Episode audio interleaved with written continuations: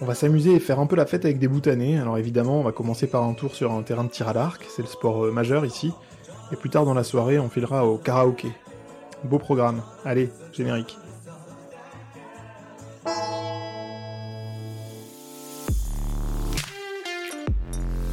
Vous écoutez Bonheur et Dragon, une aventure sonore en Himalaya, un podcast au cœur du méconnu royaume du Bhoutan.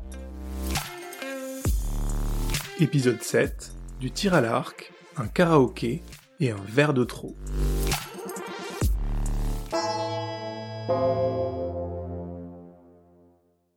Dans l'ouest du pays, c'est un incontournable, et si les femmes ont une place de choix au Bhoutan, ne comptez pas trop les trouver ici. Elles s'y font rares, sauf en tant que supportrices. Nous voici sur un terrain de tir à l'arc à la sortie de Punaka. Les hommes s'y retrouvent pour s'entraîner, pour des compétitions et surtout pour passer un bon moment entre amis. Deux équipes s'affrontent face à des cibles plus petites que la norme internationale. Surtout, les archers sont placés à près de 150 mètres, le double de la distance olympique. Dans la ville, ils ont bien souvent délaissé les arcs traditionnels en bambou pour des versions modernes, en alliage, mais le reste du folklore est toujours là. Là, des archers qui tournent en ridicule leurs adversaires pour avoir raté leur cible.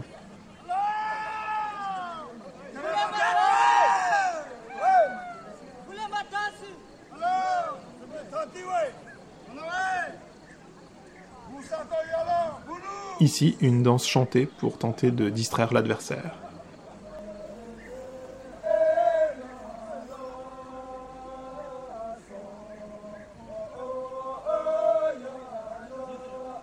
Pas d'arbitre pour ce sport national, mais curieusement, une bonne dose d'alcool. Les verres ne sont jamais loin, le moment étant avant tout convivial. Et à ceux qui pourraient penser que l'alcool et les armes ne font pas bon ménage, les accidents sont plutôt rares.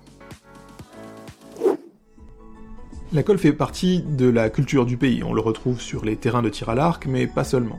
Dans ce karaoké, l'alcool est aussi un carburant pour les apprentis chanteurs qui se succèdent au son des tubes en zonka. Dans la seule ville de Thimphu, on dénombre près de 80 karaokés.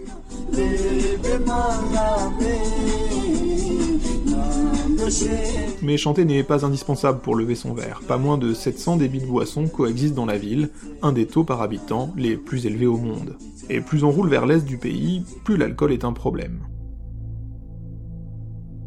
Une loi restreint désormais la consommation chez les enfants, mais malgré une fiscalité dissuasive sur les boissons alcoolisées depuis 2020, la consommation chez leurs aînés ne semble pas régresser. L'alcoolisme est un problème croissant que le pays peine à réguler. L'alcool a toujours occupé une part importante de la culture bhoutanaise, surtout lorsqu'on reçoit des invités. On a tous une bouteille de vin local chez nous, en particulier dans l'est du pays. Dès leur plus jeune âge, les enfants prennent l'habitude de boire. Certains développent une addiction.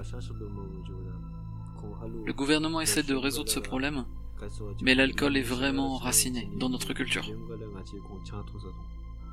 Le coût sur le système de santé est majeur, notamment pour traiter les pathologies du foie multipliées par 3 en 10 ans.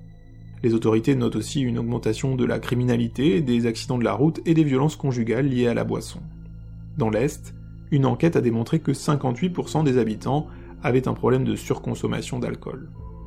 D'ailleurs, le mardi, jour où la vente d'alcool est interdite dans le pays, la plupart des bars et karaokés sont fermés. Sans alcool, les boutanés restent chez eux. Qui dit fête au Bhoutan dit aussi festival. Les danses traditionnelles, les masques, les tenues aux couleurs vives, les musiques qui...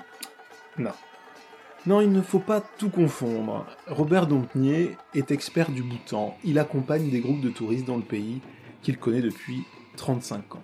Les festivals religieux, la première chose que j'explique aux groupes que j'accompagne, aux touristes que j'accompagne, c'est que les, festivals religieux en rien ne sont un spectacle pour touristes, mais même pas pour les Bhoutanais.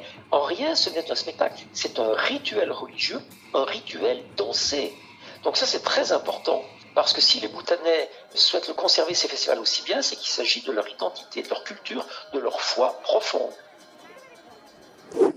Finissons notre verre au son de la musique bhoutanaise et retrouvons-nous pour un nouvel épisode de Bonheur et Dragon.